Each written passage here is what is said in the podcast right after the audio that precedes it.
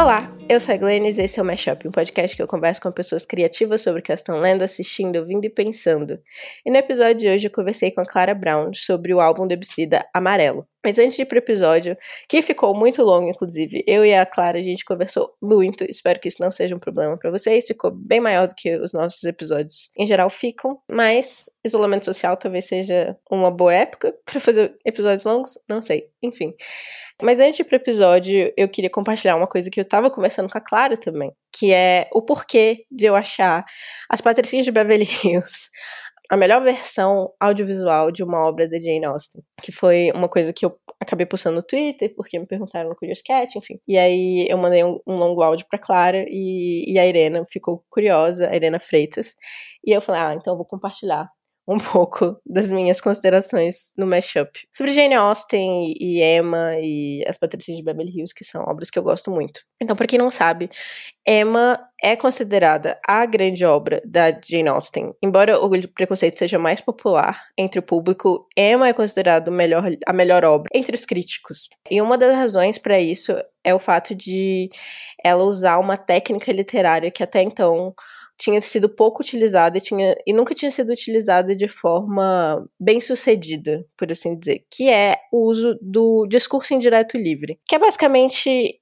a ideia de expressar o que o personagem está falando sem usar o discurso direto, que seria as aspas, né? Falar exatamente o que ele está falando. Então, é um, um, livro que é escrito na terceira pessoa, então a gente tem um narrador onisciente, mas usando da perspectiva da Emma. Então, o que acontece é que a gente tem esse uso de um, de um narrador que, teoricamente, nos dá a impressão de imparcialidade, sendo que, na verdade, a gente está o tempo todo do lado dessa personagem. Então, a gente, como é, leitor, a gente é levado a acreditar nas mesmas coisas que a Emma pensa sobre o mundo, apesar de ser um livro escrito na terceira pessoa. O que é muito divertido, porque o que a gente acaba descobrindo ao longo do Emma é que a Emma, né, desde o início, ela é descrita como bela, rica, inteligente. Ela mora nessa, nessa cidade pequena, e ela é a pessoa mais rica da cidade, a pessoa mais influente da cidade, e ela decide que ela é cupido e que ela sabe ela, tipo, tem mais conhecimento que todas as pessoas e ela sabe o que é melhor para elas. Então, tipo, ela acha que ela é extremamente influente para um casal de pessoas ficarem juntas e ela decide que essa é a vocação dela e que ela vai fazer as é, pessoas se apaixonarem. E aí ela vai usando do, do, do julgamento dela, né, que é baseado nesse lugar de, de privilégio, para se meter na vida das pessoas, basicamente. E é, é um livro muito engraçado, muito divertido. E ele é tecnicamente muito bem feito, por conta desse recurso, né, do, do discurso indireto livre. E tem várias coisinhas, assim, muito, muito bem usadas. Por exemplo, tem uma personagem que ela é muito, muito chata. Então ela começa a falar e a Emma para de prestar atenção. E a gente para de prestar atenção, mas a fala dela tá toda lá.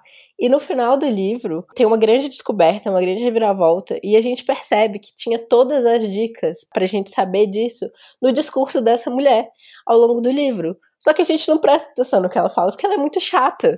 Então, tipo, tem várias coisinhas muito engraçadas. Então, eu acho perfeito pra fazer um filme de comédia romântica nos tempos atuais. Então, as Patricinhas de Beverly Hills é extremamente engraçada, é extremamente é, divertido, como Emma. Então, eu, eu gosto do fato de as Patricinhas de Beverly Hills resgatar essa acidez, esse humor da Jane Austen, que muitas vezes é esquecido quando ela é considerada essa autora chata, porque é um clássico, porque é do século XVIII, etc.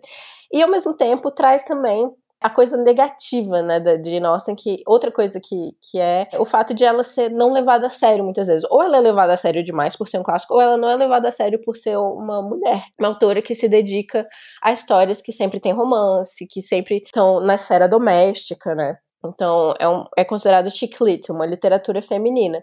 E a comédia romântica adolescente também não é levada a sério por conta disso, embora tenha grandes filmes que são meio que desconsiderados por fazerem parte dessa seara aí. E eu considero As Patricinhas de Beverly Hills, um desses, Booksmart, da Olivia Wilde, que saiu ano passado. Outra comédia adolescente que é extremamente boa, que deveria ser considerada dentro do cânone. Então eu acho que tem essa relação. E eu acho que ela transpõe essa parada do discurso indireto livre. O filme é dirigido pela Amy Heckerling. Ela transpõe isso muito bem no filme, colocando essa personagem que é a Cher, que é tipo a rainha da escola. E ela vem desse lugar extremamente privilegiado também, que faz ela ter esses pontos cegos, que nem a Emma. Então, a Emma e a Cher, elas vêm de um lugar de privilégio que, que impedem elas de observarem o mundo de forma mais objetiva. Então, inclusive, o nome do As Patricinhas de Beverly Hills em inglês é clueless, que significa algo como sem noção, né?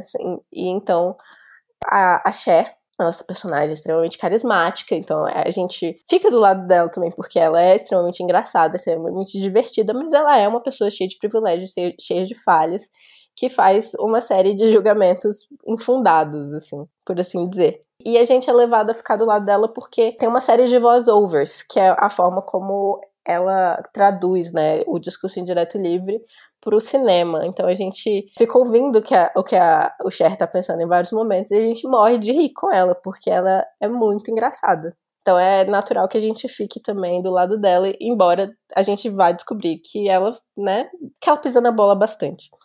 Então, é isso. Também vou recomendar a nova adaptação de Emma, que saiu este ano. É uma adaptação, é, uma versão audiovisual, né? Mas muito, muito divertida também. Eu gostei muito. Chama Emma, ponto.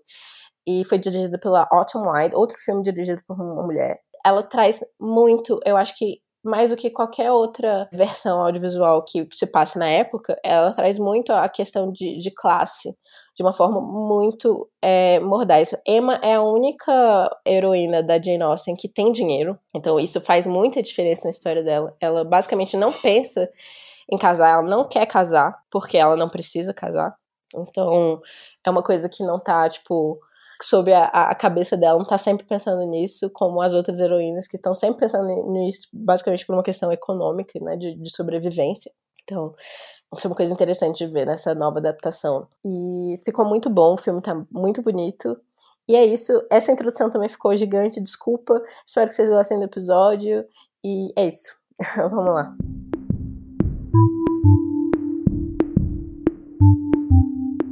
Então, estamos aqui hoje no Mashup com a Clara Brown, que é artista visual, escritora e pesquisadora, que é a bio do Twitter dela que estava comentando comigo agora. Você quer explicar um pouco o que você faz?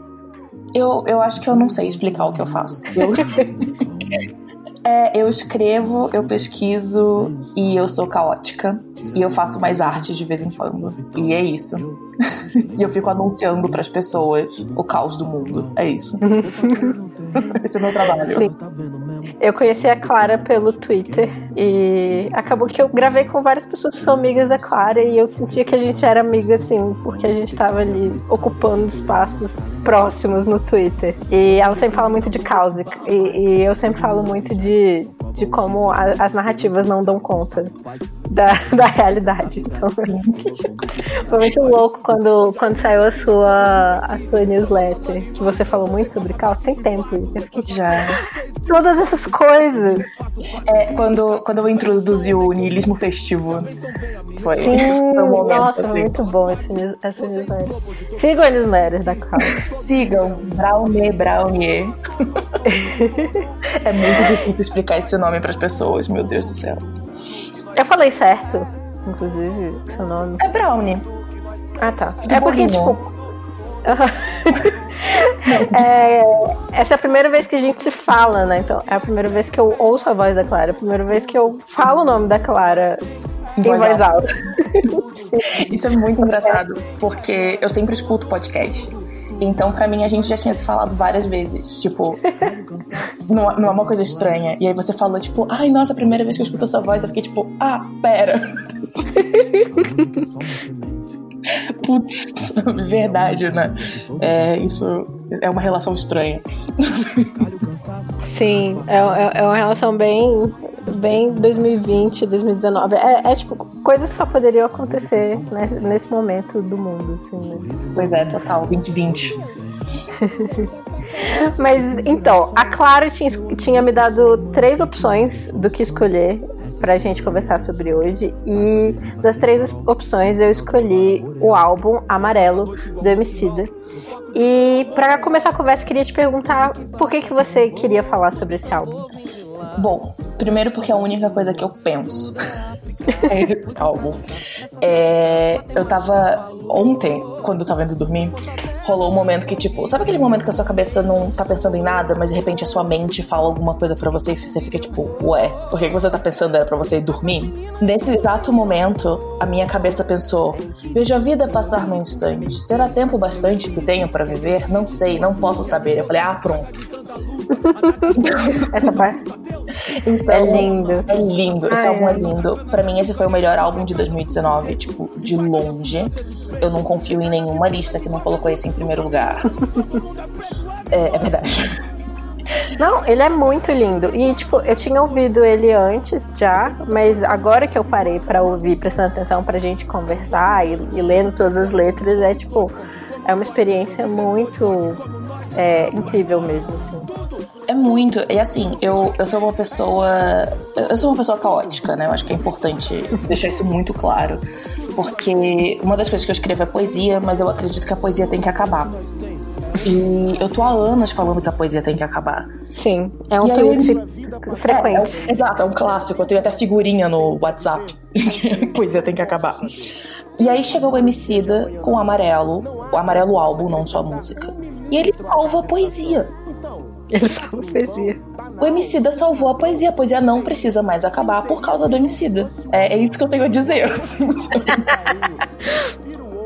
E é incrível. Então, assim, é a única coisa que eu tenho escutado praticamente nesses tempos, assim, desde que ele lançou o álbum. E eu sinto que eu precisava falar sobre isso e eu não tinha muito. Assim, eu, eu não tava conseguindo criar um lugar para falar sobre o assunto. E aí foi ótimo quando você chegou e ficou tipo, ah, você não quer fazer? E eu tava tipo, sim. e aí eu dei várias opções, porque eu sou doida e tem opções demais. É, eu penso em muitas coisas. Mas aí eu, eu joguei o amarelo e eu tava, tipo, secretamente torcendo pra gente poder falar desse álbum algumas. Assim. muito. Então rolou um, um mel de mental, assim. Porque eu acabei escolhendo porque eu acho esse álbum muito lindo e ao mesmo tempo ele é, eu fico muito intimidada de falar sobre música. Eu acho que eu já falei sobre isso nos outros, sei lá, dois programas apenas que tem sobre música, que é, é o, o, assunto que eu sinto que eu sou que eu tô mais distante de alguma forma, assim, que eu, apre, eu aprecio música de, da, da, forma mais amadora. Mas exatamente por, por, por ter essa insegurança que eu achei que ia ser um, um bom desafio, assim. Sim, não, eu, eu. O engraçado é que eu também. tipo, na real, eu também, eu não sei nada de música. Eu falo que, tipo, eu aprendi, eu sei de música por duas vias diferentes. Uma que é a área Rita, que tava aqui num outro episódio, e outro que é um outro podcast de música pop, chamado Switch On Pop. E é assim que eu sei de música. Tipo, todas as coisas que eu sei veio ou por meio da área ou por meio desse podcast. Assim. Ai, que legal. Então, não é uma coisa que eu manjo super. Mas uma das coisas que eu pensei foi exatamente porque tem, tem duas questões. Eu acho que uma que as letras elas são tão bonitas, elas são realmente poemas, assim, sabe? E eu fiz letras, então eu me sinto uhum. confortável com isso. E o outro ponto é que, tipo, uma das coisas que, que eles sempre falam no podcast lá que eu, que eu comentei é que, no fim das contas, você pode não saber o que está sendo feito de fato, né? Você não pode saber as técnicas e tal, mas você consegue sentir, porque essas técnicas estão aí para produzir alguma coisa, né? Então, acho que. Sim. Exato, e, e, é isso também. É, é por isso que, eu, que eu, eu escolhi esse como um desafio também, porque é algo que volta até no cinema para mim. Assim, eu gosto muito quando o Kiarostami ou o Fellini, o Tarkovsky, eles falam sobre a ideia de você não precisar entender um filme para você apreciá-lo, né? Como você consegue, sei lá, ver um quadro ou ouvir uma música e, e não entender aquela a técnica, mas apreciar e, e tá entrar ali em algum tipo de, de comunhão com aquilo. E no cinema a gente, né, é, virou uma arte muito mainstream, o audiovisual e muito narrativa, então as pessoas estão esperando entender tudo às vezes. Então, às vezes a gente tem que voltar pra música e ver que a música nos toca, né? Tipo, às vezes sem a gente entender muito o porquê. Mas ao mesmo tempo, eu fico também, eu tava pensando naquela, naquela frase que fala, ah, sabe aquela pessoa que quer entender como, como o passarinho canta, como, como sai a música do passarinho, aí vai, abre o passarinho, aí tipo, você acaba com a magia da parada? Sim. pra mim isso não existe, porque tipo, quanto mais eu entendo para alguma coisa... Fica mais legal, né? É, eu fico tipo, você entende o quão incrível essa pessoa conseguir fazer isso? Então, tipo, eu tenho que me aprofundar nos meus estudos musicais, porque eu acho que eu vou ficar ainda mais encantada com as coisas. E no MC, particularmente como você falou, como ele realmente é um poeta, assim, eu consigo me conectar muito com essa parte da letra, porque aí é algo que eu acesso com mais facilidade, assim. Uhum. É, não, eu também. E eu sempre fui uma pessoa muito da letra, assim, sabe? Tipo, na escola, meus amigos todos eram, tipo, da música, e eu ficava, tipo, não, não, gente, mas a letra. tipo. E, e, eu acho que a musicalidade e as letras andam muito de mãos dadas. E eu acho isso muito interessante, porque as letras que são mais, digamos, combativas, eu não acho que esse é o melhor termo, mas que são mais, enfim, falando de tipo questões difíceis e, e de luta. Afetos que a gente tá mais é, acostumados a ouvir no rap, inclusive, né? Que vem. Sim, com certeza. E, e essa... por final do álbum, ali pra, pela música 8. Eu discordo. Eu acho que, tipo, médio. Porque, hum. para mim, uma das coisas que é muito interessante desse álbum é que ele mistura muito essas coisas mais clássicas do rap, digamos assim. Uhum. É, de músicas mais combativas, mas que expõem a violência da polícia, a violência que acontece na periferia, com pessoas negras, enfim, todas essas questões. Eu acho que ele mistura muito bem com essas outras músicas nesse álbum que são bem mais calmas, né? Eu lembro que a primeira vez que eu ouvi o álbum, eu ouvi com os meus pais, na verdade. Eu, eu e os meus pais, a gente é muito amigo, assim, então a gente troca muito essas coisas. A gente já tinha escutado o single Amarelo, porque nessa casa todo mundo é fã de Pablo Vittar. a gente espera ouvir Belchior, mas não, é Pablo Vittar. Pablo Vittar. É verdade. Se bem que meu pai gostou muito da Majur. então foi assim.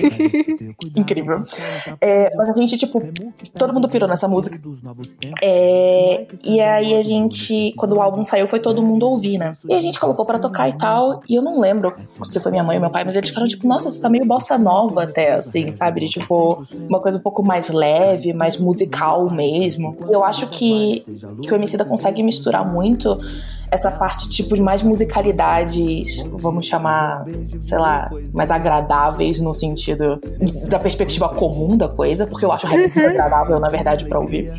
E, e, essa parte mais, aspas, combativa vai se misturando muito. Eu concordo que mais pro final tem mais músicas nessa pegada mais rap, mas eu acho que é uma coisa que mistura. Tanto que eu gosto muito, que é tipo. Sim, eu, eu acho que o tema tá sempre ali, mas eu acho que o, o, final do álbum é mais tradicional, assim, no sentido do hip hop, do que a gente espera, assim. E eu gosto como ele começa. Ele começa o álbum, que nem você falou, com essas, essas outras musicalidades, subvertendo um pouco essas expectativas. E ele traz foi engraçado você falar antes que era tudo que você tá ouvindo, porque eu sinto que é um álbum que tem tanta coisa ali que realmente pode ser a única coisa que você tá ouvindo, porque aí você vai estar tá ouvindo pagode, você vai estar tá ouvindo rock e MPB, hip hop, tudo no mesmo álbum. Sim, total. E eu acho que essas misturas são muito legais. Ele faz muito bem feito e fica uma coisa. E eu acho que é isso, tipo, vai passeando muito bem, sabe? Eu gosto muito que tem Eminência Parda, que é uma música que vai mais mais pro trap, inclusive. E depois vem Amarelo, que resgata Belchior, entendeu? Então eu gosto muito disso. Eu fico tipo, ah, ele é perfeito, eu amo esse homem. É, esse é o meu sentimento em geral por tudo que eu gosto.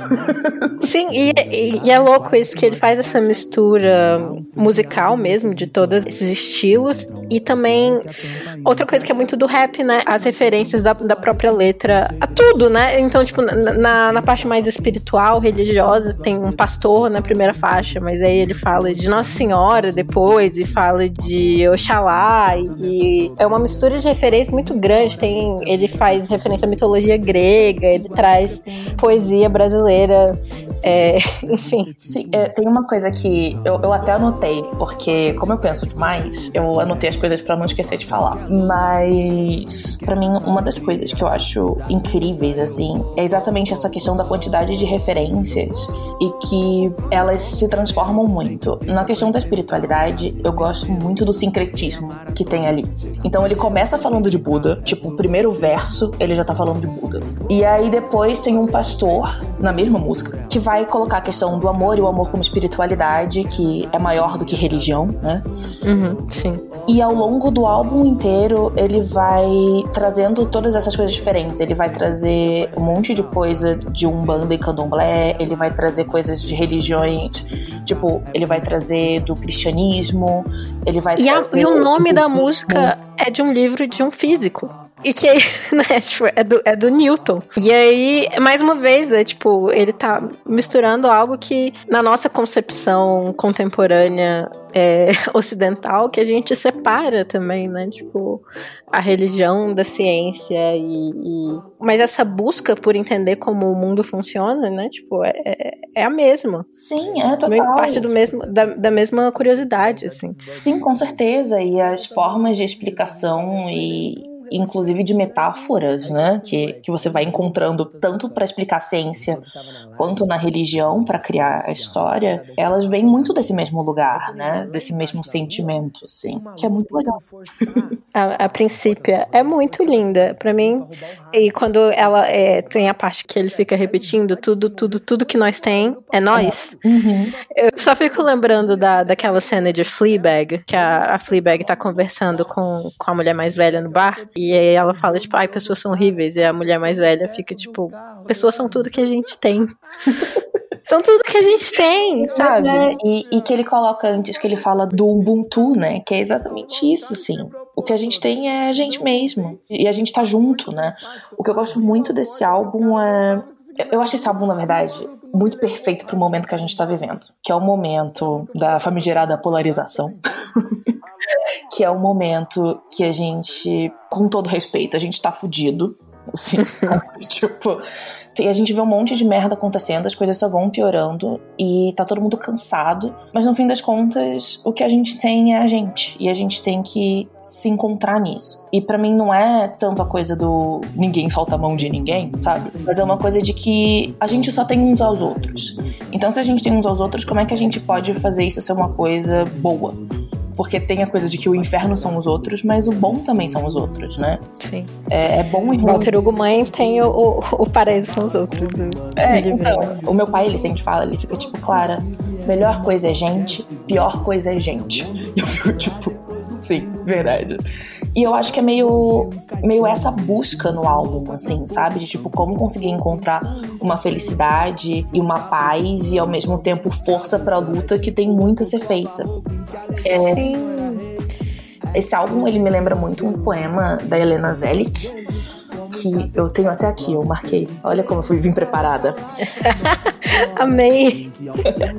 Mas é o poema da dialética que ela lançou no durante um terremoto, que acho que foi um dos últimos livros que ela lançou de 2018. Mas que eu gosto muito porque no poema ela pergunta como acordar no dia seguinte a um golpe de estado.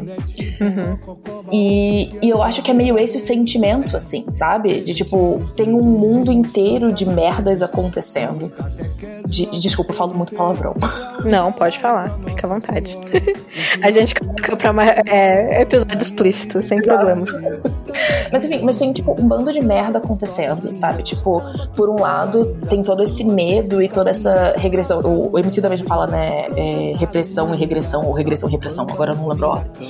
E, mas a gente ainda tem que encontrar a vida nisso, né? E eu acho que essa é a busca, sabe?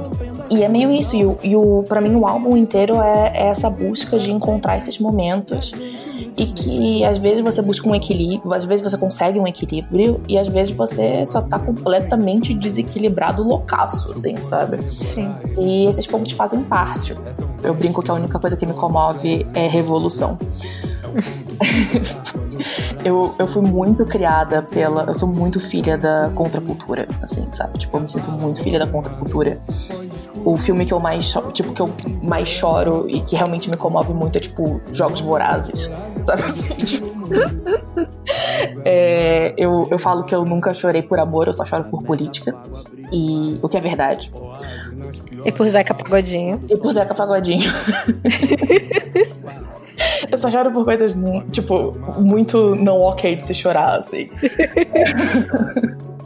Inclusive, esse álbum, eu, de verdade, eu, eu chorei duas vezes por causa da quantidade de rimas em proparoxítonas.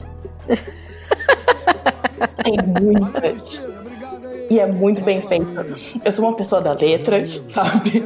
Eu sei que é difícil rimar e ficar decente e não ficar só, tipo, aquela rima repetitiva e fácil.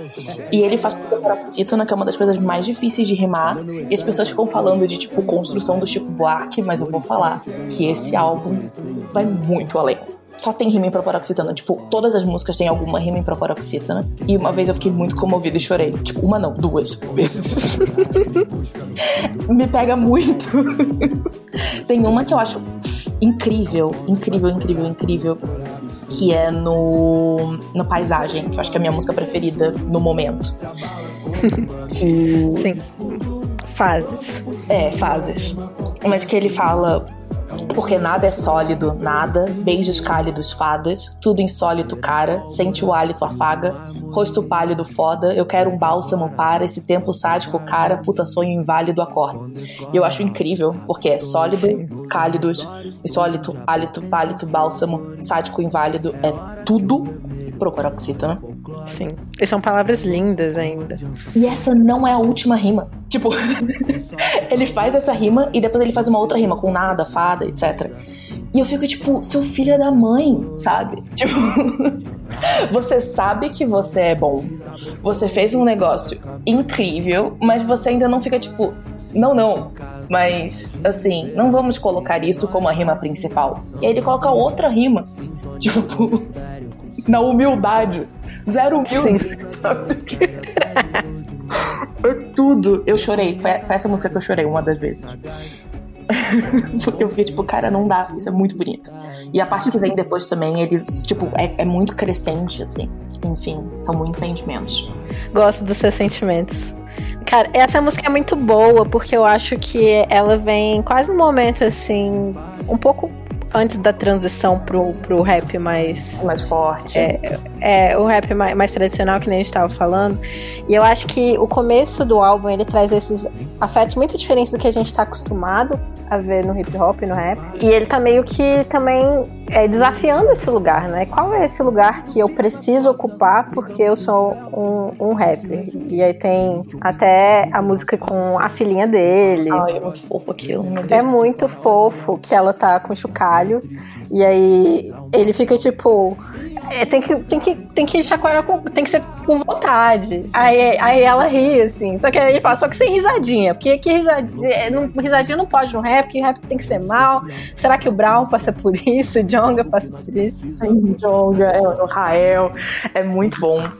E, e eu acho. E é muito meta, né? Essa, esse, esse, início dessa, dessa música, que é a Cananeia Iguape Ilha Comprida. Porque é. Só um parêntese. Outra que tem, tipo, umas rimas em proparoxítonas muito boas. esse é um parêntese. É.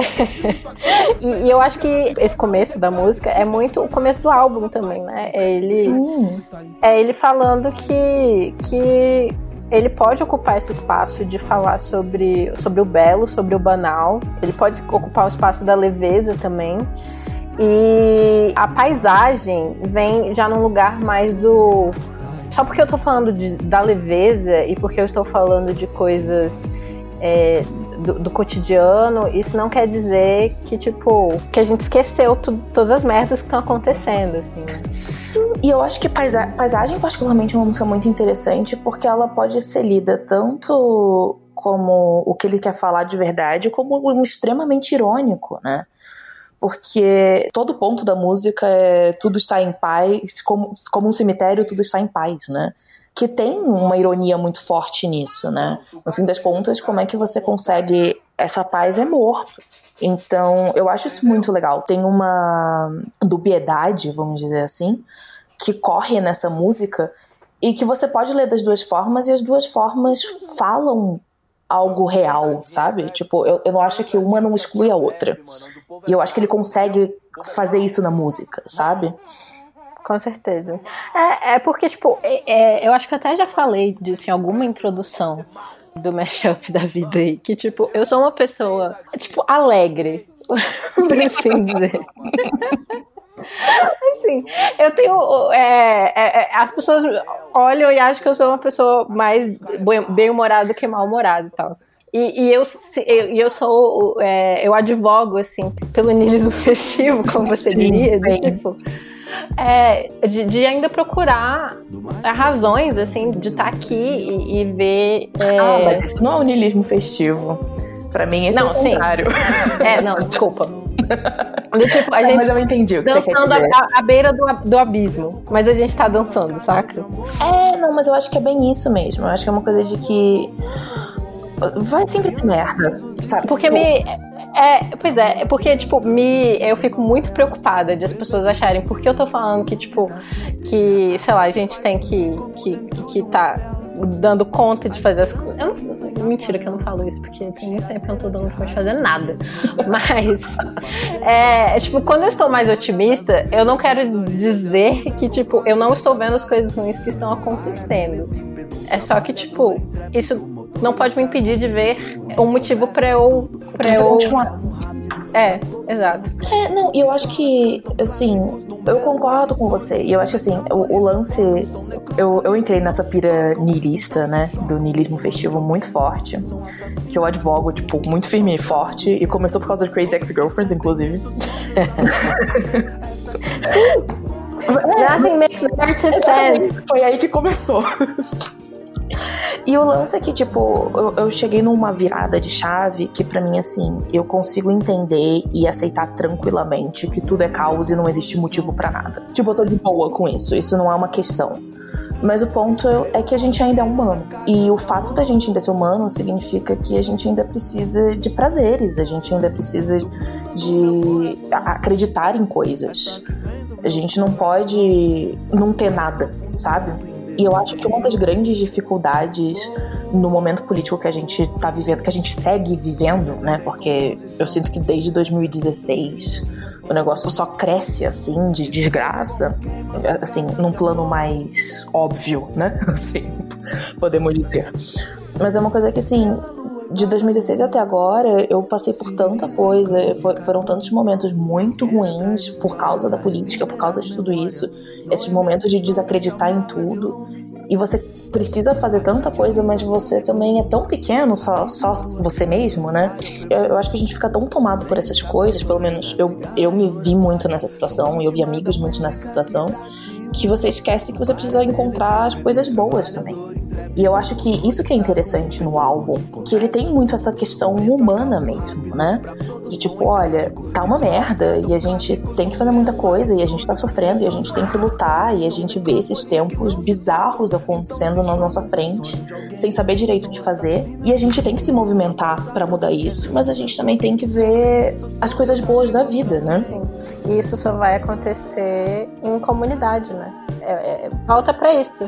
Volta pro amar elo. O amor é um elo e quem tem um amigo tem tudo. Exatamente, exatamente. E as pequenas alegrias da vida adulta e, tipo, todas essas coisas elas vão se juntando, né? E eu acho que assim, mesmo na, na, no princípio, né, que é o, a primeira música. Dizem que a primeira.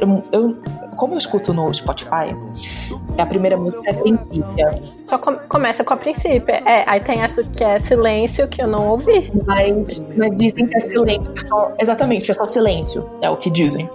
É, mas aí, como eu escuto no Spotify, eu não sei. Mas o que eu também acho interessante é a ideia de começar com silêncio. Mas vamos colocar aqui a primeira como princípio porque a gente tá escutando dos apps. Mas eu acho que, mesmo nessa música, que é uma música de procurar esse elo, de ver alguma alegria apesar das coisas, sabe? Tipo, é, é uma música muito disso, mas ainda é uma música que fala: enquanto a terra não for livre, eu, não for livre, eu também não sou. Isso não deixa de estar em nenhum momento do álbum todas as letras, mesmo as mais tranquilas, são letras que sabem o lugar que ele ocupa, onde é que eles estão e o quanto que, que isso é também achar as coisas, as coisas boas. Eu acho que ele repete muito afaga. Eu acho isso muito interessante. Eu tava relendo as letras assim. Eu tava tipo, cara, tem afaga, sei lá, em tipo 50% dessas músicas. e que é isso, porque você precisa de um afago, né? Você, você precisa disso nesses tempos. Se a gente falar só de desgraça, tipo, não vai ter como. A gente vai se jogar no abismo, em vez de dançar à beira do abismo. É, na verdade, é, é, eu, eu, eu parei com essa metáfora, mas sim. tipo, assumindo essa metáfora assim. É, é porque, tipo, eu, eu cheguei no ponto que eu acho que eu me joguei no abismo e eu descobri que não existe gravidade e a gente só tá no espaço-tempo 3D. Tipo, eu, eu entrei numa outra pira, entendeu? É, mas assim, é, tipo, eu, eu abdiquei da gravidade no momento, assim é, gravidade é a força gravitacional, não a gravidade de, tipo, coisas graves, né? Enfim. Não, sim. sim. A gente tem que admitir que talvez a gente já esteja pairando no abismo, porque se a gente continuar naturalizando as coisas, as atrocidades que estão acontecendo, tipo, não tem a menor condição, assim. Não tem a menor condição. É, mas ao mesmo tempo aquela coisa, tipo, a gente não pode ficar Tipo, a gente ficar só nas atrocidades que estão acontecendo, isso tira completamente toda a nossa humanidade. Entendeu? Porque a gente fica mal, porque é horrível, entendeu? Porque assim, porque não dá, porque ninguém dá conta, sabe? Tipo, são situações que, que sei lá, eu já chorei por dias por causa da política, sabe?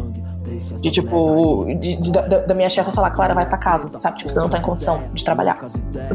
tipo, então, assim, eu acho que tem essa, esse ponto de tipo, a gente tem a consciência de tudo que tá acontecendo e a gente não pode naturalizar e a gente vai brigar e a gente briga e a gente resiste. E tudo isso é essencial, mas a gente também precisa encontrar essas outras formas de ver e estar no mundo. E eu acho que é um pouco isso o álbum, sabe? Foi, foi o que você tava falando mesmo, de tipo, essas músicas que não são tradicionalmente o, o estilo do rap mais forte, assim, né? É, o, o, rap tradicional é essa busca por um espaço que você pode ocupar de outras maneiras e que não tira a ocupação do rap, que não tira a forma com que você está pensando todas essas questões. Só acrescenta. Só vai acrescentando mais coisas. E, e eu acho que ainda voltando agora, nossa, vou voltar muito. Mas voltando para a questão também do elo e das pessoas e de estar junto, uma coisa que eu acho muito legal nesse álbum é a quantidade de outros artistas que estão com ele no álbum. Sim. E que é muita gente. e que são artistas incríveis. E que foi uma coisa que também foi muito legal, porque muitos deles eu não conhecia, muitos deles são artistas que, tipo, lançaram o primeiro álbum agora, coisas assim. E eu fui ouvir e fiquei, tipo, cara, sabe? Isso é maravilhoso. Eu tô apaixonada pela, pela Larissa Luz, pela, pela Drica Barbosa também. Eu acho engraçado que eu faço aula de dança e a minha professora é muito fã de Drica Barbosa. Então, vira e mexe tem, tem tipo, música Ai, dela na aula. E aí eu fico, tipo, yes, sabe? Tipo, ela é muito boa. E, e vai. E ao mesmo tempo tem o Zeca Pagodinho, sabe? Tipo assim. Uhum. Sim. É, e isso é muito legal. E eu acho que tem essa coisa de buscar essa conexão, né? Que são, tipo, em várias formas no, no álbum. Eu acho que essa coisa de chamar muita gente para fazer uma, não, tem fazer... a Fernanda Montenegro, gente. Não, e ao mesmo tempo tem o Gé Santiago, que é do trap. E que é no Evidência Parda. Porque agora eu, eu virei trapper. É, mentira. na verdade, assim, eu tô num, num projeto secreto e, e, por causa desse projeto secreto eu comecei a ouvir muito rap e muito trap. E aí, de repente, eu me peguei no ano passado, tipo, sei lá, só ouvindo rap, assim, e trap, muito trap. E eu comecei a ouvir, tipo, uns traps muito estranhos, tipo, trap italiano, sabe? Assim, que, tipo. Caramba. Porque você começa a falar dessas coisas, né, aleatoriamente. É, quer dizer, pelo menos eu começo a falar dessas coisas aleatoriamente. e aí eu tava numa matéria na pós. E eu falei alguma coisa disso. E no dia, tipo, na semana seguinte, um dos moleques da sala ficou tipo: Ah, então, eu descobri que meu irmão escuta trap italiano, lembrei de você. Escuta aí, sabe? E eu fiquei tipo, oi? e foi assim que eu caí nesse mundo. Caraca. Mais forte, assim, sabe? Tô estou me versando aos poucos. E que é um negócio muito louco, assim, sabe? E ele e o MC da faz isso, ele vai chamando muita gente, ele vai conectando muito. E é isso, vai da Fernanda Montenegro, vai o Pastor, youtuber, vai a Drica Barbosa, Larissa Luz, vai o Jé Santiago e vai o Zeca Pagodinho, sabe? Tipo, é muita gente de, de pontos que a princípio você poderia achar muito diferentes, mas que todo mundo conversa e, e você cria essa rede, né? E, e eu acho que a ideia do elo, do amarelo, é muito boa nesse sentido. Porque é mais que a rede, né? Sim, é um elo em tantos sentidos esse álbum, né? Tipo, tem o elo do, do sincretismo que você falou, e a parada da, da ciência e da religião, e esses milhares de artistas, o próprio, a própria música, que ele traz tantos estilos diferentes, é tudo, é tudo um grande mashup. Yes! Eu não podia perder a piada. Agora sim, chegamos na meta da meta, né? Mas é, mas é, é, isso, né? Tem tanta coisa que nos move de lugares tão diferentes. Que nem a gente tava falando no início também, como a gente tava falando sobre música e como música nos move, apesar de não ser algo que a gente entende tanto. E a gente não sabe, né, como cada obra pode nos afetar de alguma forma, como elas vão nos influenciar. E é muito bom ver isso colocar, posto assim num, num álbum como esse.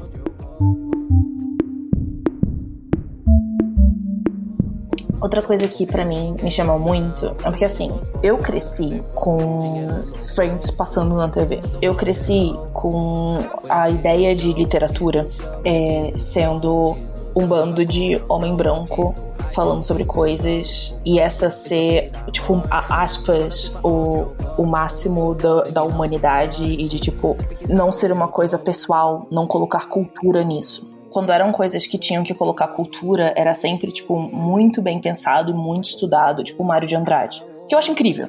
Mário de Andrade é incrível. Mas assim, mas que tem essa coisa de, tipo, um nível de estudo muito grande.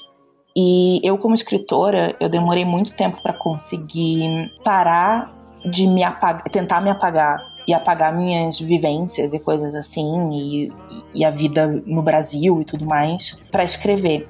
E foi só quando eu falei, tipo, não, o que eu gosto é exatamente isso, é exatamente essas coisas específicas daqui e que vem da minha vida, que vem da vida dos meus amigos, que vem do que eu vejo e vivo, que eu consegui escrever direito, sabe?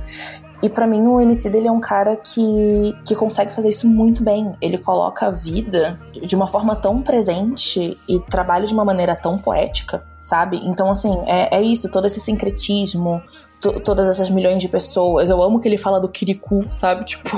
Uhum. Isso, isso vai tão, tão dentro de, tipo, de uma memória de infância minha vendo Kirikou, sabe? E assim, e, isso porque eu falo ainda como sabendo que eu sou uma mulher branca de classe média alta, sabe? Eu, eu tenho noção do espaço que eu tenho e a noção de um espaço que é o Emicida, por exemplo, que é completamente diferente.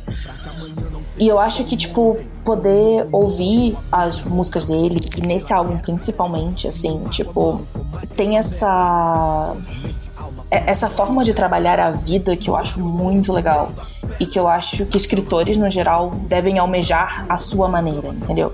Que não é necessariamente aquela coisa de escreva o que você sabe ou faça coisas assim, mas que é uma coisa de tipo, vai naquilo que conversa com você, sabe? Seja a dúvida ou seja a certeza, mas assim, vai nisso. E eu acho que esse que é o interesse, tipo, esse foi uma coisa que me chamou muito no começo, sabe? de falar, tipo, cara, é, é, isso, a quantidade de referências que tem aqui e como elas são trabalhadas, sabe? É muito natural e é muito. É, é muito bem feito, né? E que às vezes não. Tipo, que às vezes a pessoa quer trabalhar umas coisas legais, mas não fica tão bem feito, né? Acontece. Porque às vezes uhum. parece meio forçado. E ele não, não força nada, assim, sabe? Ele só vai e você fica tipo, putz, é verdade. Assim, sabe? Pegou, assim. E, e ao mesmo tempo você vai conhecendo outras coisas, né? E a quantidade de coisa que eu fui pesquisar por causa desse álbum é impressionante, né? Tipo, tanto de outros artistas quanto de, de coisas que ele fala nas, nas letras, assim, sabe? É, isso é incrível. Eu gosto muito disso, de, de poder trazer outras coisas, né? Outro artista que eu amo muito de paixão é a Charlie XX, que não tem nada com Emicida. Mas que ela tem isso de trazer muitos artistas, por exemplo. E uma das minhas atuais bandas preferidas, que é o 100 Gex, que é uma banda muito estranha, é, veio da Charlie, assim, sabe? Tipo, porque ela fez música com eles. E eu acho que tem essa, essa coisa de, tipo, tá junto é muito legal. É uma coisa que para mim é muito forte e é uma coisa que eu também busco no meu trabalho, sabe? Eu prefiro muito mais fazer projeto com outras pessoas do que sozinha, sabe? Tipo, minha coisa preferida é fazer projeto com a Sofia. Nossa, é ótimo. eu amo a Sofia tanto. Vocês têm um jeito muito parecido de falar. Eu tô tendo flashbacks, assim, às vezes. Nossa, eu e a Sofia, a gente tem uma coisa que a gente consegue ficar quanto tempo for no mesmo assunto. E, e é um nível assim, tipo, eu já fiquei hospedada na casa dela por 10 dias e a gente ficou 10 dias falando sobre o mesmo assunto.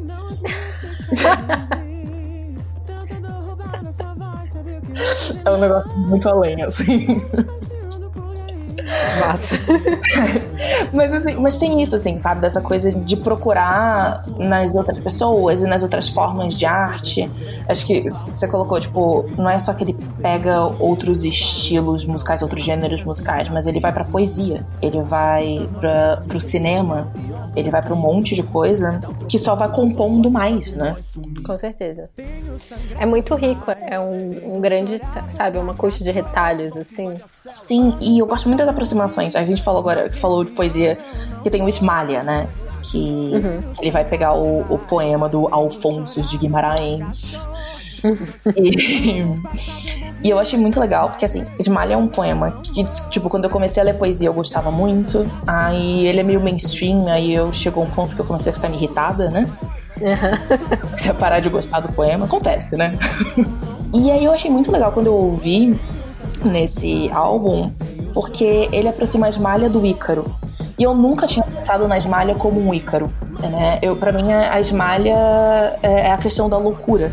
E aí ele aproximar com o Ícaro, que é o cara que quer chegar àquele ponto, né? Que é, que é a ambição, uma ambição cega, no caso do Ícaro, e depois também reverter isso e falar, tipo, não, pera, não é uma ambição cega também, né? Querer chegar ao sol é, se torna razoável né, na música. E. E trazer isso para para a questão racial também. Do... É, realmente. Trazer para a questão racial de tipo. Brancos conseguem chegar ao sol, né? E, e, colocar esses, esses pontos e fazer essas ligações são ligações que, tipo, eu nunca pensaria, porque eu nunca pensaria. De novo, a, pra mim a esmalha era só uma questão de loucura e transformar isso e mostrar como, na verdade, o, na música, né? O que enlouquece é exatamente a opressão. É, muda muito, é, é, incrível isso, assim. São, são umas sacadas, assim, sabe? Que vai juntando a coisa que é, que é incrível, assim. Você fica, nossa, voltei a gostar de esmalha. e é maravilhoso, né? Porque é, é, aquela coisa de que um poema, uma obra qualquer, ela não existe só dentro da, da cabeça do artista, né? A partir de que, do momento que você pare essa obra, que você coloca ela. O autor tá super morto. É... Ah, o, o autor tá totalmente morto. Cada um vai ter sua forma de, de interpretar aquilo.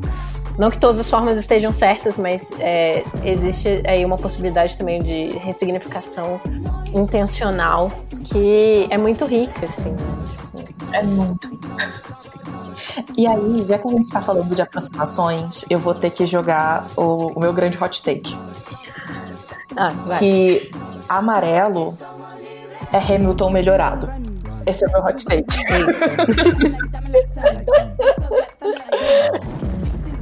de certo. O primeiro é, você é versada em Hamilton?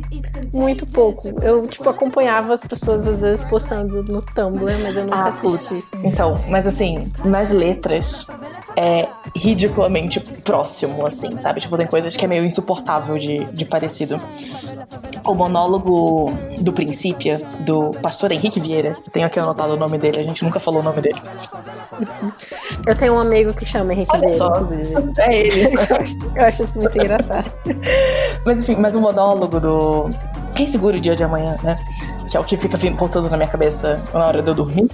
É... Inclusive, vou pedir pro Ícaro colocar. A gente parou de colocar músicas com que tem copyright no, no, no, no mashup, mas eu acho que eu vou pedir pra ele tocar só um pedacinho desse. Da, da parte do, do Pastor Henrique Vieira, que é, é tão, tão lindo. lindo. Se quiser, eu, eu narro aqui pra vocês. Narra pra nós. Deixa eu pegar aqui, nós. deixa eu abrir. Porque, e é muito bom porque já tá aqui, tipo, já tá salvo, assim, sabe? Tipo, princípio, letra. Eu já tô, tipo, ah, beleza. É, vou, vou narrar pra, pra nós. Porque afinal, tudo que nós tem é nós.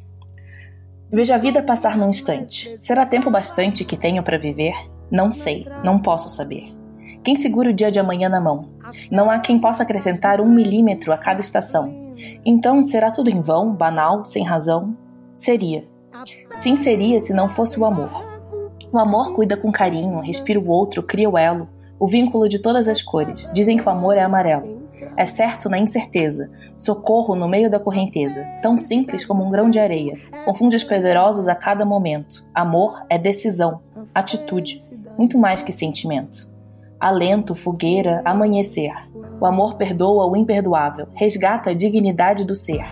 É espiritual, tão carnal quanto angelical. Não está no dogma ou preso numa religião. É tão antigo quanto a eternidade. Amor é espiritualidade. Latente, potente, preto, poesia. Um ombro na noite quieta, um colo para começar o dia. Filho, abrace sua mãe. Pai, perdoe seu filho. Paz é reparação, fruto de paz. Paz não se constrói com um tiro mas eu miro, de frente, a minha fragilidade.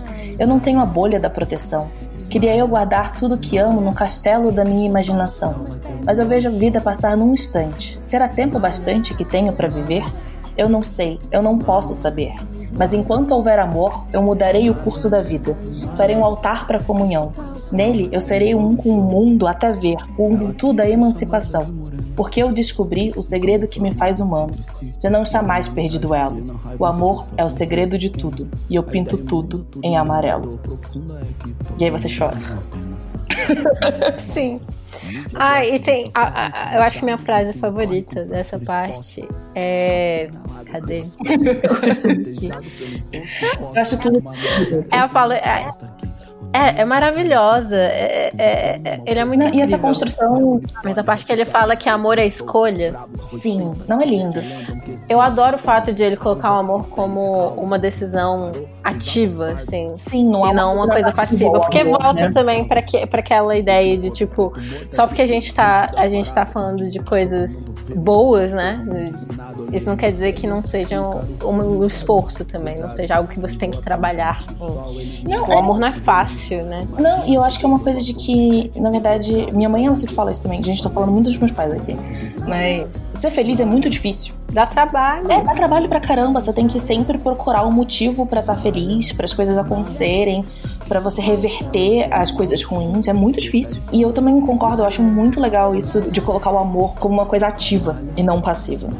E eu também gosto muito dessa construção de tipo, eu não sei o que é a vida, eu não sei qual é o sentido disso, mas eu acredito no amor. E o amor é, é isso que cria esses elos e todas essas questões. E nisso entra a questão racial, entra a questão do medo, né? De. Eu acho muito forte a parte que ele fala que eu não tenho a bolha da proteção.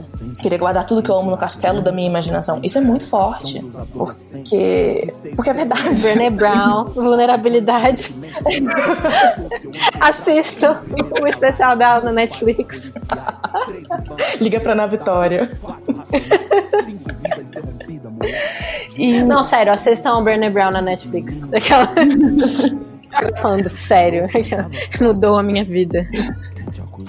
Mas para mim, esse monólogo do pastor Henrique Vieira me lembra muito o monólogo do Hamilton em My Shots, que eu fui doida e traduzi. E eu vou ler só um pedacinho traduzido, porque aqui a gente também acredita em ah, esqueci no que, que a gente acredita.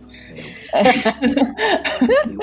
Mas aqui eu não vou falar em inglês, né? Vamos falar em português, porque, porque a gente tá no Brasil, porra. Mas eu vou pegar só um pedacinho em, em português, que eu. Tradução minha de louca, tá? Que fala assim: Eu imagino tanto a morte que parece uma memória. Quando ela me vem, no meu sono, há dez passos de alguém. Se eu a ver chegando, eu corro ou me deixo levar. É uma batida sem melodia para cantar. Oh, eu nunca achei que passaria dos 20. De onde venho se morre sem requinte. Pergunta por que rimos para não chorar. Aqui vai no que brilhar. Se esse momento durar, já vai dar. Risca isso. Isso não é o momento, é o movimento. Onde estão os trutas na treta querendo se provar? Tiram nossa fé, somos honestos na vida. Somos Moisés clamando nossa terra prometida.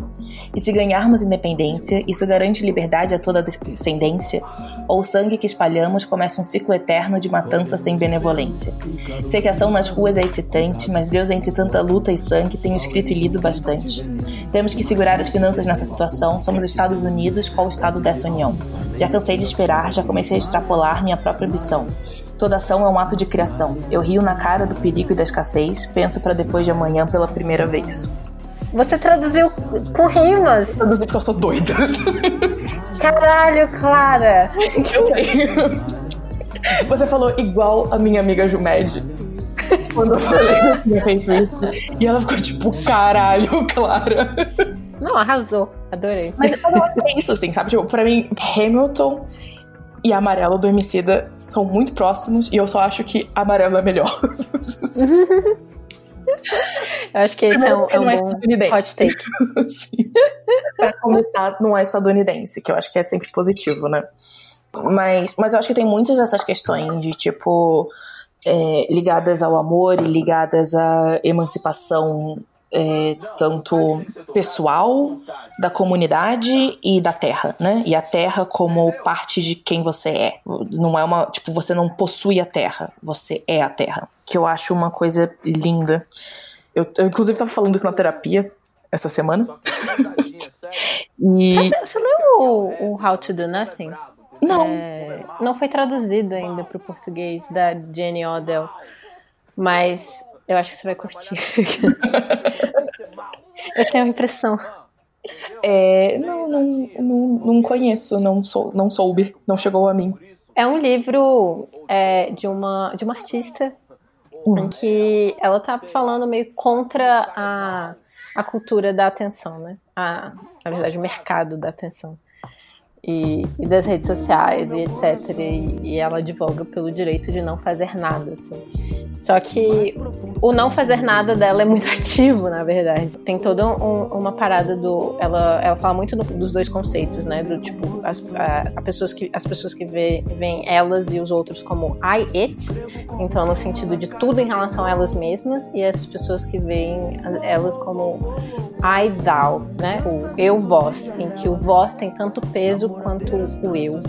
Então, e o vós não são só pessoas, são também, tipo, animais e, e o espaço, e, enfim, é muito incrível. É, então, eu tô, eu tô agora lendo Paulo Freire para relaxar, né? Porque, sabe, Clara, você relaxa. Mas, mas eu tô lendo muito aos poucos, eu tô lendo a Pedagogia do Oprimido, e tem uma parte que ele, enfim, ele tá falando da diferença entre a pedagogia da libertação e o que ele chama de pedagogia bancária, que é o que a gente tem hoje em dia, né? E tem uma parte que ele fala que o lance da pedagogia bancária é que é, essa pedagogia coloca o mundo como uma coisa, uma coisa que você deve aprender e possuir. Ele é um objeto. E a ideia do Paulo Freire é que o mundo, na verdade, não é objeto. O mundo é também ser e é, faz parte da gente. Então não existe a gente sem mundo e não existe mundo sem a gente. E talvez eu esteja falando tudo errado, eu leio isso antes de dormir, tá? Mas assim. mas mas eu, é que eu parei nesse momento. E eu acho isso muito interessante, essa ideia de que, na verdade, o, o mundo não é objeto, né? É, é, de novo, volta pro se a Terra não for livre, eu também não sou. Tudo isso faz parte. Eu lembro que na escola tinha um estagiário que eu me tornei amiga e que ele contou, não vou saber de onde ele contou essa história, de qual, qual é a questão, eu só lembro dessa parte de tipo de uma história de alguma tribo indígena que para mostrar que ela também era terra tinha uma coisa de comer a terra. E que era tipo eu sou a terra. A terra faz parte de mim ela faz parte do meu organismo. Enquanto a gente estava falando de colonização na época. Enquanto os portugueses eles estavam tipo não agora eu possuo essa terra eu cheguei nessa terra logo ela é minha sabe? Uhum. e aí eu acho que tem essa questão dessa perspectiva de que quando nós somos também a terra a nossa relação é completamente outra né e que eu acho, eu acho uma relação muito legal. E a, eu tava falando disso na terapia, porque eu, eu tava falando com a minha terapeuta que eu larguei a metáfora do abismo ou do caminho, né? Que eu comentei com você. Uhum. tipo, eu cheguei num ponto da, da minha brisa niilista. Que eu tô tipo, não, mas não existe abismo, não existe. Não existe caminho, nada. Só existe o espaço-tempo. Essa é a minha atual pira. O fato de só existir o espaço-tempo, que é tridimensional e a gente está nele, é porque a nossa existência no espaço-tempo, ela não é só tipo a gente cai o espaço-tempo lá, entendeu? A gente tá operando nisso juntos. E existem forças e existem consequências nas coisas. Então, tudo isso é um. Né? Essa, essa é a minha atual brisa. É. Eu vou, vou largar tudo e vou virar astrônoma. É o grande elo. Exatamente. Princípia, afinal de contas. Mas que eu acho que no fim das contas é, é isso, assim, sabe? É tipo conseguir ver a si e ao mundo, e ao mundo considera tanto o que a gente considera inanimado quanto o que a gente considera animado. Então, são pessoas e animais e plantas e terra e objetos, né? Assim. É, são coisas que deixam de ser objetos, deixam de ser uma coisa estrangeira e isso como ruim. Eu também estou lendo o Byung-Chul Han. Eu não, não podia uhum. deixar de falar do Byung-Chul Han aqui, que eu virei muito fã. E agora eu tô lendo Agonia do Eros. Byung-Chul Han, ele é um filósofo alemão, apesar do nome sul-coreano. E ele, nesse livro, na Agonia do Eros, eu também tô bem no comecinho, porque enfim, eu leio muitas coisas ao mesmo tempo. É, mas ele coloca essa ideia de. Ele tá, tipo, estudando noções de relações e amor, hoje em dia, com internet, capitalismo, coisas assim. E ele coloca que o ponto é que, por causa das dinâmicas da internet, a gente não consegue mais lidar com o negativo. O negativo que ele chama é o que não existe em você, a sua falta. E a sua falta é o outro. E aí o que ele coloca é isso, tipo, a gente não consegue mais lidar com essa falta, a gente só consegue o que é igual, o positivo, que é o que como ele chama. E isso faz com que a gente não consiga mais ter conexão, porque se você começa a ver a falta como uma coisa ruim, o outro se torna uma ameaça. E eu acho isso, assim, é exatamente isso, sabe? Quando alguém fala uma coisa que você discorda na internet e a pessoa já surta. E você só falou, tipo, ah, sei lá, não gosto de batata, sabe?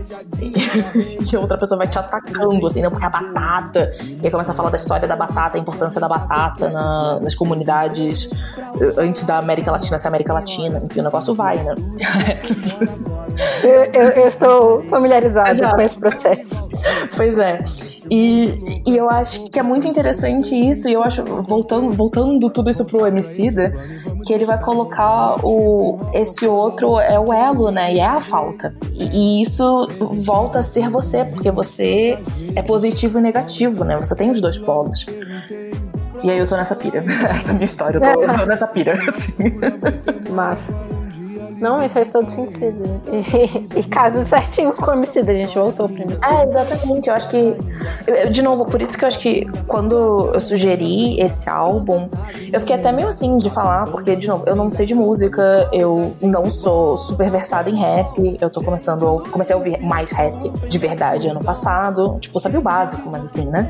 É, eu sou branca, sabe? Tipo, assim, eu. Aquele disclaimer: duas minas brancas falando sobre é, exato. E assim, tipo, e, e, foi uma questão que eu fiquei na minha cabeça de tipo, eu entendo que o meu lugar é um lugar muito diferente e que vão ter outras pessoas que vão ter outras ligações com esse álbum, mas eu ainda sugeri ele porque eu não paro de pensar sobre ele.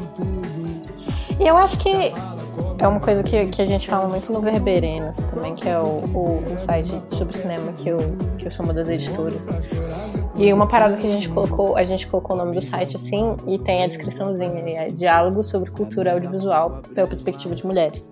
E a gente colocou o diálogo justamente porque quando a gente escreve sobre um filme, a gente nunca tem a intenção de que aquele seja um texto é, a opinião definitiva sobre esse filme. Tipo, todas as pessoas têm que pensar essa mesma coisa sobre esse filme, sabe? A gente precisa saber, tipo, de onde a gente tá falando, saca? Sim, exato. Isso não nos impede de falar, é só. É, só com consciência, né? Eu acho que é muito isso mesmo, tipo, é entender os espaços que você ocupa e o que significa ser você e ocupar os espaços. Eu tô agora trabalhando num livro de poemas que é muito sobre o Brasil, assim, sobre estar no Brasil, cultura brasileira, histórias que vêm junto. A história da minha família é toda muito doida, assim, e ela perpassa muito por questões políticas de esquerda no Brasil tipo, minha, meus bisavós já ajudaram a fundar um PDT, assim, sabe? Tipo, umas coisas meio. É, quando o PDT ainda era o que ele era, né? Não o que quer que seja hoje. E um dos poemas, eu tava refletindo muito sobre isso. Ia ser uma outra história, assim, ia ser um poema sobre a falta de consciência de colonizadores, sobre o que se tornaram as colônias porque isso é uma coisa que eu percebo muito.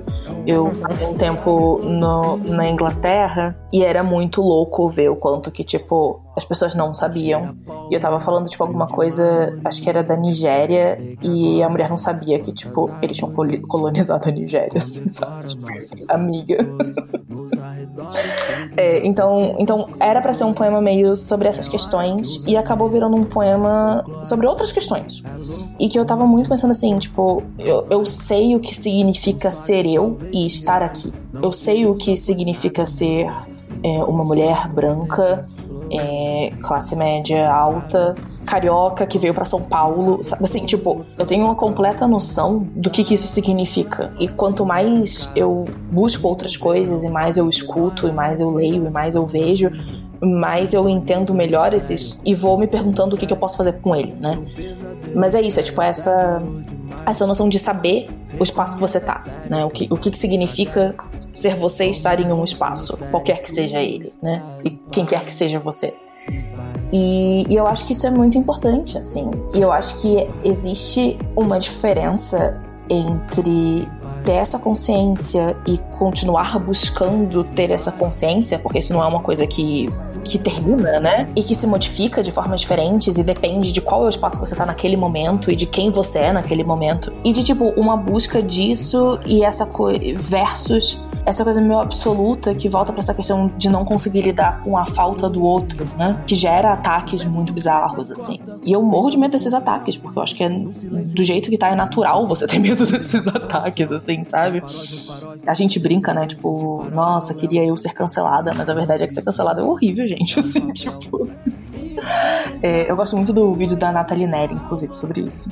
É muito bom. Recomendo. Eu amo a Nathalie Neri, eu queria muito ser amiga dela. Eu acho que a gente ia se dar bem, sabe?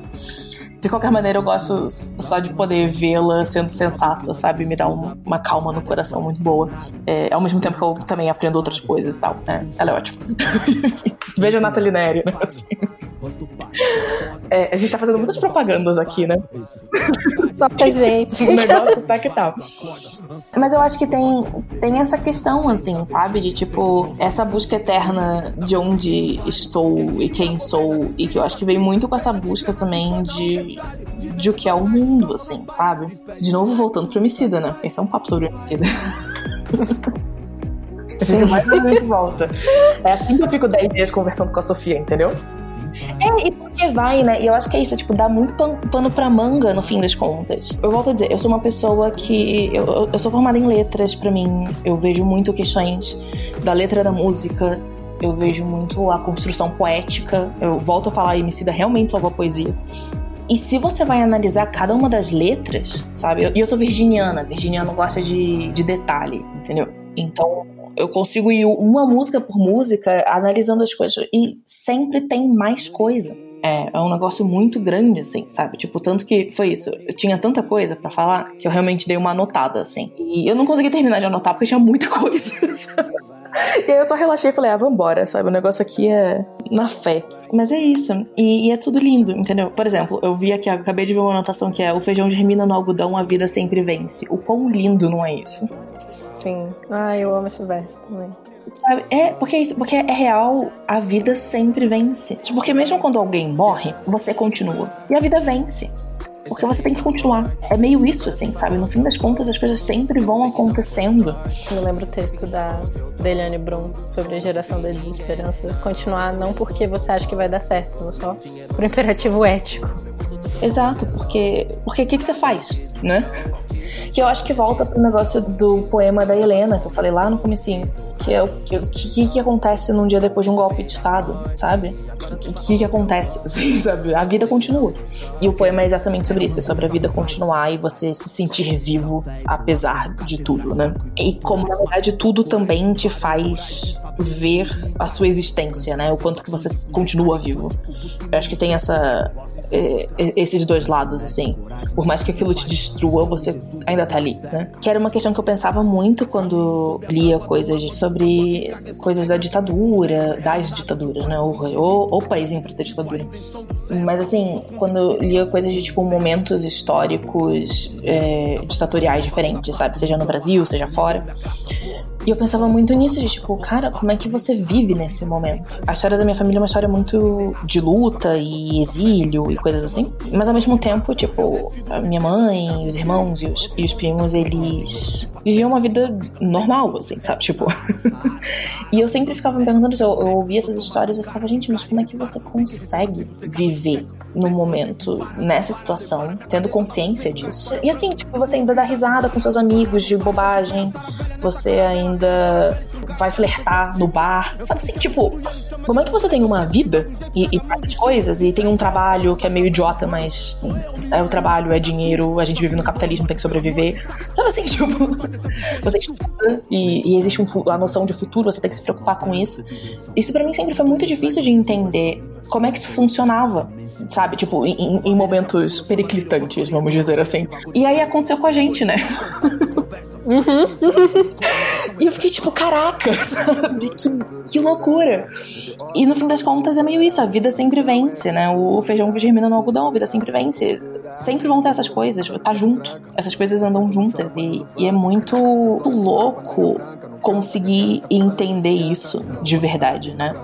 Porque você não entende, você só vai vivendo até o momento que você fica tipo, uau, sim, aconteceu, né? ainda tô aqui. Pois é. E, e aí dá um susto, assim, né? Tipo, putz, olha tudo isso que aconteceu, né? Outro dia eu encontrei com um amigo meu que a gente não se via desde que a Dilma era presidente. A gente ficou tipo, oi? Nossa. tipo, passaram cinco vidas. Caramba. É, foi bem louco. A gente, a gente não acredita. Saudades da nossa ex. Muitas saudades. Mas é meio isso. E, e eu acho que o Amarelo do Emicida, ele traz muito essas questões ele trabalha muito com isso, né? E que, de novo, tipo, eu acho que muito disso é tradicional do rap. De pensar momentos difíceis, de pensar questões difíceis, questões raciais, questões da periferia e trabalhar com isso. Mas eu acho que, dado o momento histórico que a gente está vivendo, vai além, né? E eu acho que de volta aquelas questões de que a gente falou de vai além nos ritmos musicais, na quantidade de gente falando junto, de todo esse esse a mais que é colocado sem tirar o tradicional do rap. E, e para mim é isso. No, o que me fez querer muito falar desse álbum, o que me faz pensar nesse álbum o tempo inteiro, é que ele tá falando muito desse momento histórico que a gente tá vivendo, dessa vida real. E que é como viver nesse momento, né? Como é ser, ser sujeito histórico, porque ser sujeito histórico é uma merda. Eu e a Ana a gente fala que, que a gente vai lançar um livro em conjunto chamado Ser Sujeito Histórico é uma merda, porque a gente ficou amiga por causa disso. Perfeito. Ela escreveu, é, ela escreveu uma newsletter sobre o impeachment e eu respondi, tipo, amiga, sim. E aí foi assim que a gente ficou amiga. ah, sério? Caraca, que história maravilhosa. Exato. E, e, e porque é isso, assim, sabe? Tipo, é, eu acho que ainda mais no, no caso da nossa geração, a gente cresceu num estado de exceção sem saber que era um estado de exceção, né? Sim, tipo, é isso que aconteceu. E tomei decisões na minha vida, decidi ser cineasta porque achei que fosse possível ser cineasta no Brasil. Escritora, sabe? Tipo, que ideia tom. Era possível sonhar. É. E, sabe, gente, eu fui fazer letras, sabe? Que que, que é isso, né? que ideia torta. que ideia nada a ver, né? Assim. Mas tinha isso, tinha é, é, essa possibilidade. A gente viveu muito nesse estado de exceção, sendo a, a única coisa que a gente conhecia, né? E aí, de repente, chegar e surpresa, golpe de Estado, surpresa, presidente absurdo, sabe? Tipo assim, surpresa, fascismo, sabe? Tipo. É, era uma coisa que estava tão longe pra gente, né? Era uma coisa que só contavam, a gente nunca viveu. Nesse nível, né? Porque tipo, é importante também lembrar que se a gente for pegar em periferia, a PM sempre teve lá matando e o genocídio sempre continuou, né? Mas, mas nesse nível aberto é uma coisa nova. Antes era velado, assim, né? E eu acho que tem essa coisa de se perguntar de tipo, putz, e agora, sabe? Esse era o tipo de coisa que a gente só via, de certa maneira, narrado. E agora a gente tá vivendo e na vida é muito mais caótico porque não existe narrativa. E, e, eu acho que são nesses momentos que a gente saca muito que não existe narrativa e que fica esse putz, e agora, né? Eu tô aqui no caos. E como é que eu posso fazer isso se tornar uma coisa boa? Como é que eu posso transformar esse caos e viver e não, e não entrar em depressão profunda? Porque é isso que acontece também. Sim. Sim, eu, eu sei. eu, eu sei, eu sei que você sabe. E, mas é isso, mas a gente também ri, a gente faz piada, sabe? E a gente ama, e a gente faz elos. E a gente faz elos. E, e tudo que a gente tem é a gente. Exato. É o Ubuntu, que é lindo.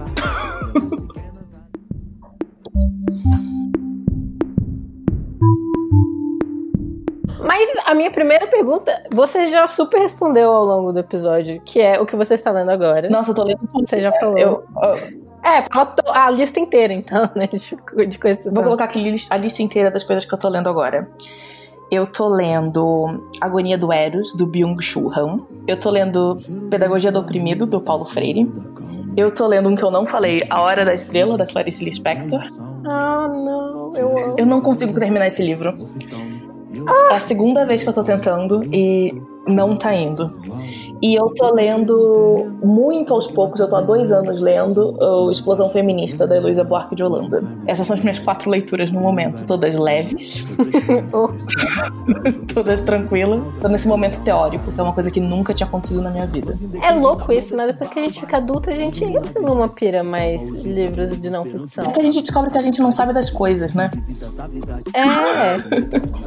A gente fica um pouco mais humilde. Exato, exato. A gente era muito prepotente, a gente descobre que a gente não tem tudo isso. Eu lembrei de um tweet agora muito bom, que era tipo, ateísmo é coisa de jovem. Tipo, adulto só quer alguma coisa pra se pegar. pra se apegar, porque tá difícil. É, é, é um pouco isso. Apesar de eu ser ateia, mas.